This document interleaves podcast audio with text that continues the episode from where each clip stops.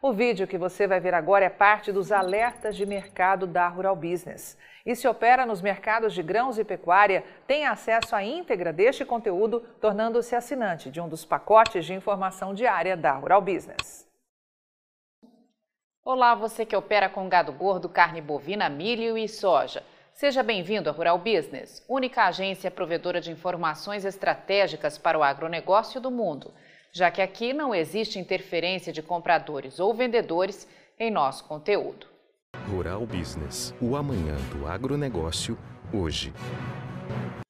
A sexta-feira 13 foi adiada por uma semana lá na Bolsa de Chicago. Aconteceu mesmo foi no dia 20, quando uma matéria sobre mudanças nos mandatos de biocombustíveis nos Estados Unidos, que em junho já tinha gerado um verdadeiro tsunami no mercado agrícola mundial, levando a soja a perder 118,75 pontos numa única sessão, ou mais de 8% do seu valor, voltou à pauta pelas mãos da agência de notícias Reuters. Só que desta vez com um detalhe cabuloso que levanta enormes suspeitas sobre manipulação de informação a favor de interesses de parte do mercado.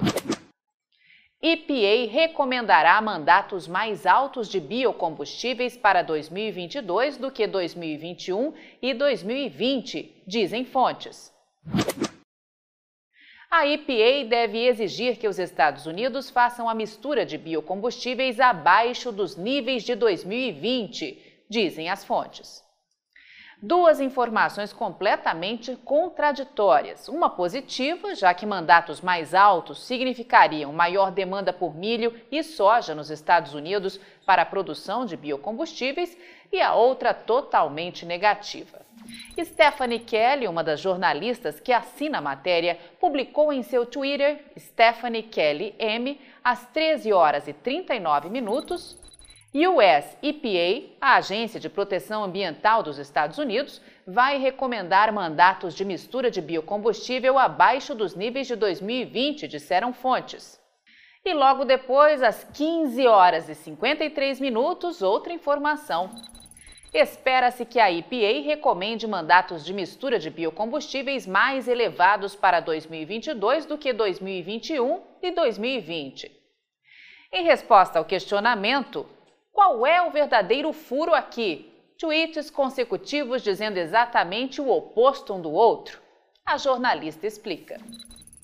Eles não são opostos. Os volumes para os mandatos de combinação de 2021 devem ser menores do que 2020 os volumes para 2022 devem ser maiores do que 2021 e 2020. Só que o mercado não perdoa. Afinal, é alta ou é baixa? É maior ou é menor? Pelo menos até o momento em que fazíamos esta matéria, a única certeza que o mercado tinha era que o estrago estava feito. Com a notícia sendo espalhada como fogo em capim seco, as commodities agrícolas derreteram na Bolsa de Chicago. Segundo apurou a equipe de grãos da Rural Business, todas tiveram resultado negativo na semana de 13 a 20 de agosto. O farelo foi o que menos perdeu, apenas 1,2%, como revela a primeira torre no gráfico. Já que conseguiu deixar o mau humor para trás e terminar a sessão de sexta-feira no azul. Para o milho, as perdas chegaram a 5,19% e para a soja a 5,77% enquanto para o trigo atingiram 6,3%. Mas nenhum mercado sofreu mais do que o óleo, que em apenas cinco sessões contabilizou desvalorização de 9,78%. Uma nuvem negra continua pairando sobre os mercados agrícolas. Por isso, Tânia Tosi, analista-chefe e estrategista da equipe de grãos da Rural Business, segue pedindo alerta máximo de todos que têm o caixa lastreado à soja e ao milho aqui no Brasil. O mercado está sendo regido pela especulação, mas em algum momento os fundamentos terão que dar as cartas, pois não existe excedente de produção para garantir aumento de demanda, o que fatalmente vai acontecer se os preços permanecerem nos níveis em questão. O mercado está brincando com fogo e quem não se atentar para a realidade dos fatos vai se queimar. O primeiro contrato negociado para a soja na Bolsa de Chicago, que é setembro de 2021, fechou a última sessão valendo 12 dólares e 94 por bushel, ou apenas 28 dólares e 52 por saca. Algo absolutamente ridículo na visão da Rural Business. Vale lembrar que fundamentos bem menos positivos que os atuais levaram a soja a atingir 16 dólares e 43 por bushel em meados de junho em Chicago até o primeiro tsunami gerado pela agência de notícias Reuters acontecer. Nada menos que 36 dólares e 21 a saca, quase 8 dólares mais do que o visto hoje.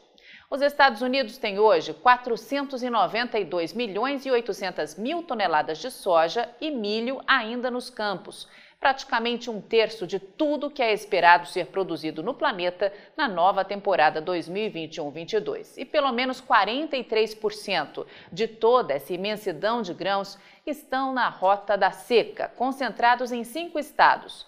Iowa, Minnesota, Nebraska, Dakota do Sul e Dakota do Norte. Foram 11 dias sem uma gota de chuva sobre estes estados, o que eleva as chances de nova queda na qualidade das lavouras ser anunciada no final da tarde desta segunda-feira pelo USDA, o Departamento de Agricultura dos Estados Unidos. Quando a safra começou no final de maio, os Estados Unidos tinham 76% de lavouras de milho em boas e excelentes condições. Na última aferição de 15 de agosto, eram somente 62%, um dos piores cenários desde a histórica seca de 2012. Na soja, pouca coisa muda. Em 6 de junho, eram 67% em boas e excelentes condições. Hoje são somente 57%, resultado muito próximo da marca de 2019, de 54%, ano que marcou a maior perda de produção de todos os tempos para os Estados Unidos. No último final de semana, as chuvas voltaram a cair sobre alguns estados, em especial Iowa, Dakota do Norte e Minnesota, mas em volumes enormes para um único dia, de até 70 milímetros. Água que sobre um solo seco pode causar mais prejuízo. Outro ponto fundamental é que para o milho e para boa parte das lavouras de soja, essas chuvas podem ter chegado tarde demais para reverter os danos, servindo apenas para estancar as perdas. Só que este não é um ano qualquer. Os Estados Unidos vivem a mais grave crise de oferta de soja e milho de toda a história do país e nada podia dar errado com a nova produção.